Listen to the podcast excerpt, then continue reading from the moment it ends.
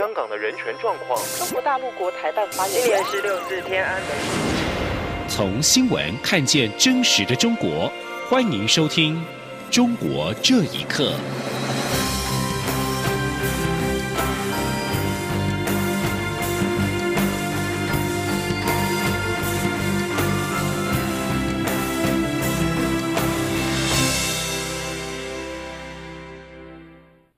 听众朋友们，晚安，欢迎收听《中国这一刻》，我是李自立。中国大陆武汉新型冠状病毒肺炎疫情快速的蔓延，中国官方今天公告暂缓旅游活动。我交通部观光局随后也宣布，即日起暂停台湾团客前往中国各城市旅游，但港澳不受影响。自由行的旅客、台商、台生跟赴大陆探亲的民众也不受限制。记者江昭伦的报道。为遏阻武汉新型冠状病毒肺炎疫情持续扩散，中国大陆官方正式下达禁游令，即日起暂停禁止接待国外旅游团。交通部观光局随后也通函所有旅行社，即日起到一月底禁止团客赴中国各城市旅游，但港澳除外。观光局副局长张习曾说：“中国大陆啊，那个文化旅游部的办公室已经发布信息了，啊，就是他们全中国的旅行社还有旅游企业。”啊，从即日起暂停团队游，还有什么机加酒的产品。好，那所谓团队游就是包括大陆出境的游的部分，那也包括入境的部分。入境当然我们如果说啊台湾赴大陆旅游的也涵盖在内，所以相对的我们也呃一并在呃今天周局长同步的发布啊，就是暂停我们台湾的旅行社组团赴大陆的这个业务。对于观光局暂停组团赴大陆旅游，旅行社也表示会配合。中华民国旅行工会全年会理事长肖伯仁说：“中国大陆今天发了一份公文出来说，今天开始所有的景区景点，就是人多的地方，不再接待世界各国的的的客人，团体客都不接待。那所以等于你去了大陆，总不能三餐到餐厅吃饭就回饭店，到餐厅吃饭回饭店。”所以停止团其实也也也是 OK 的啦，这样的损失会降的比较低。公安局表示，该禁令目前仅限于旅行团，不包含自由行旅客，也不含台商、台生和赴大陆探亲的民众。中国电台记者张超伦台北采访报道。武汉肺炎疫情持续升温，为防堵疫情扩散，截至今天中午十二点，中国湖北已经有包括了鄂州、仙桃、黄冈等十三个城市区域公共交通停驶。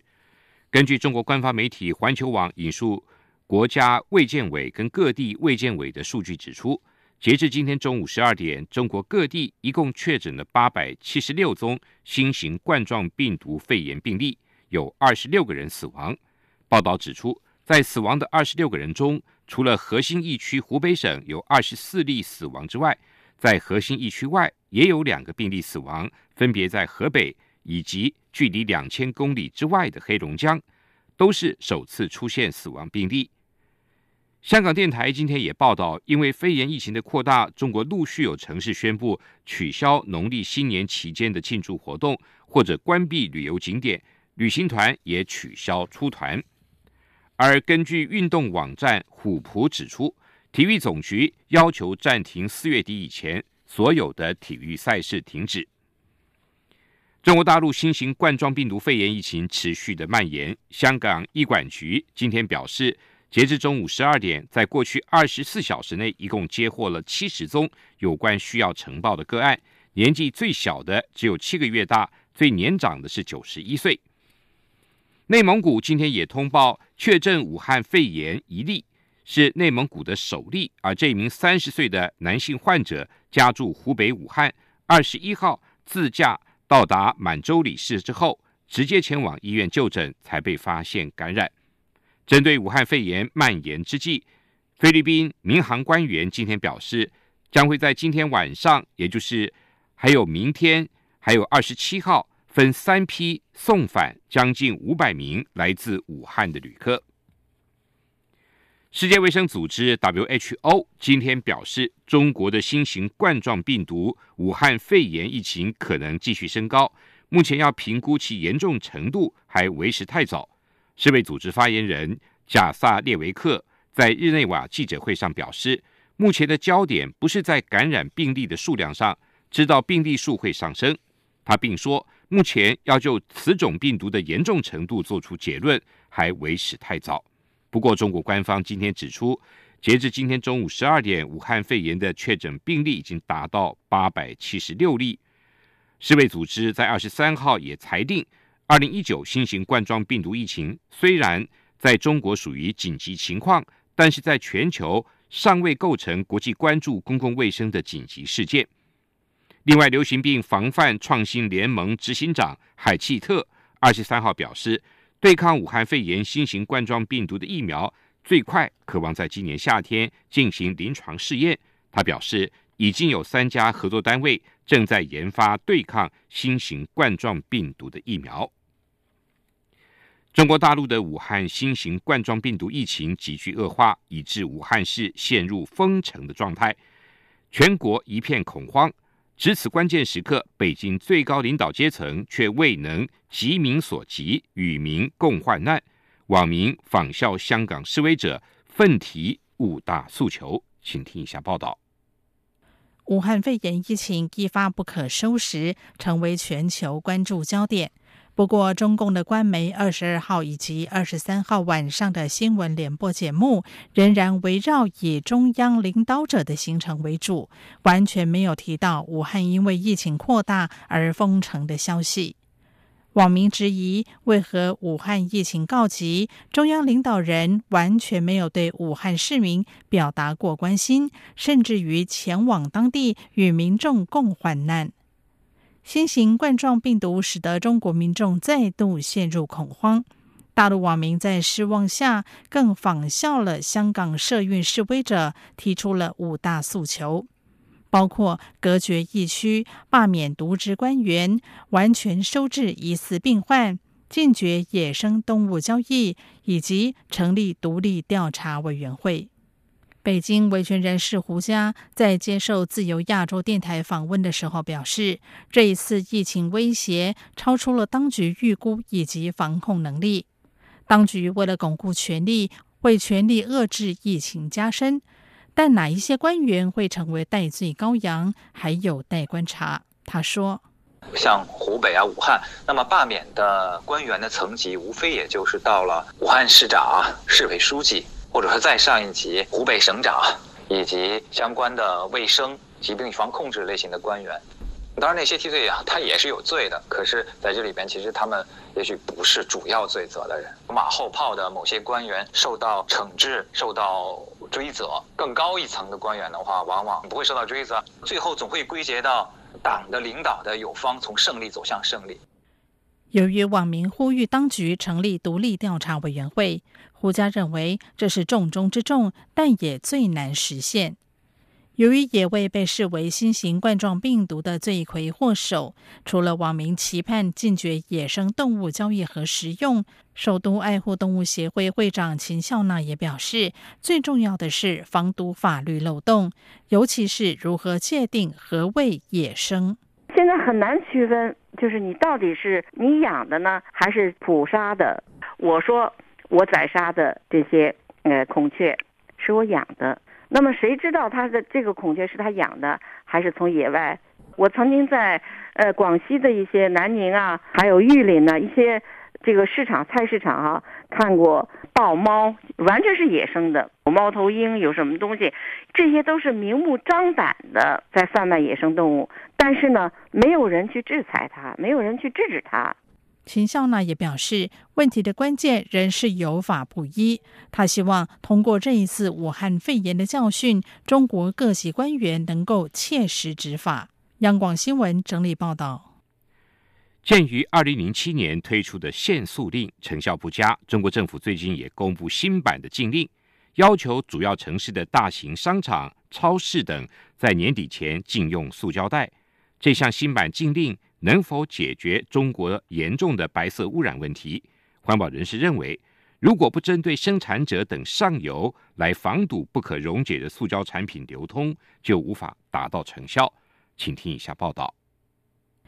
根据自由亚洲电台报道，中国生态环境部发布的公告，今年底之前禁止直辖市、省会城市的商场、超市以及餐饮外卖服务使用不可溶解的塑胶袋。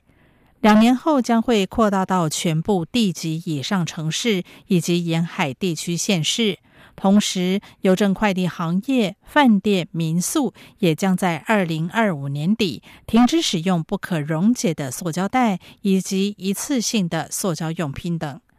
对此，关注环保问题的旅美作家郑毅表示：“中国的环境污染问题属于制度性的污染。”他说：“人民没有参政的权利，新闻界也不敢去报道，民众不参与，呃，你没有办法来限制。”这些污染企业，包括这个政府官员，不管你下了多少命令，都是解决不了的。美国《华尔街日报》报道就提到，以二零零七年的限塑令为例，虽然塑胶袋的使用量下降，但由于执法松懈，消费者购买塑胶袋的成本比较低，限塑令的效果有限。另外，外卖以及快递行业的迅速崛起，也加大了塑胶包装品的需求量。中国民间环保组织绿色中原发起人吴胜受访的时候认为，如果不针对生产者等上游来防堵不可溶解的塑胶产品流通，就没有办法达到成效。他说：“你如果是按照淘汰制啊，政府逐渐购买啊，逐渐去让它加大税收啊，而是。”让它加大转型啊！你得给上游做好，某一些地方就是依靠生产这些来来维护地方的经济。你上游不做好，你还要保护企业生产，它照样去流通就没办法。在中国这个目前生活水平还比较低的状况下，它只有这样选择。各种各样的餐盒市场流通，它批发市场到处都可以买，而且它很快捷很方便。老百姓咋会不用呢？生产是一个环节，流通是一个环节。然后回收是一个环节，分类是一个环节，这四个环节是缺一不可。吴胜也建议，治理污染问题从来都不应该仅从制度着手，而是要激励民众的参与。媒体要发挥监督的作用，政府也要开放环保组织参与其中，才能见到最后的成效。央广新闻整理报道。中国大陆春节期间春运返乡的人潮被戏称为地球规模最大的人口迁徙，但这几年越来越多大城市的外地中青年将老家的父母亲返乡的接到城里过年，不但避开人潮，机票更是意想不到的便宜。综合新华网等媒体报道，根据中国旅游平台飞猪网的统计。这两年来，把父母亲等长辈接到大城市过年的返乡过年的旅客数量，保持着平均百分之三十的年增率。另外一个旅游平台卢妈妈则统计，今年返乡过年的机票、火车、高铁、客运票的搜索量，更较去年同期大增了百分之七十八。至于实际下定的数量，也较去年同期成长了近四成。中国旅行业人士分析。越来越多在异乡打拼的年轻人开始选择返乡过年，不仅因为与人潮流向相反的机票、火车、高铁票更好买，其中机票更是便宜，一些航线甚至会出现比高铁票还便宜的现象。除了机票、车票好买许多，旅行业人士也指出。把父母亲等长辈接到自己发展的大城市过年，除了同样能够享受团圆跟幸福，也能够让老人家感受大城市里截然不同的年味。依据中国传统，今年的生肖是鼠年。中国农业社会出于敬畏，衍生了许多鼠俗民风，至今仍然有许多地方在农历正月举行类似老鼠娶亲的祀鼠活动。不过，尊鼠为神物，把老鼠奉为尧神来祭祀，当属北京门头沟最为出名。位于北京西部的门头沟地区，自然地境、地理环境复杂险峻，生活艰辛。民间多流传“家有一口粥，不去门头沟”的说法，但因为煤矿丰富，当地自辽代就有煤业，最兴盛的时候有数百个煤窑。在门头沟，民间认为属性灵通，能够预知吉凶灾祸。尤其在大大小小的几百处的煤窑里，人们绝对禁止捕鼠。以上中国这一刻，谢谢您的收听。这里是。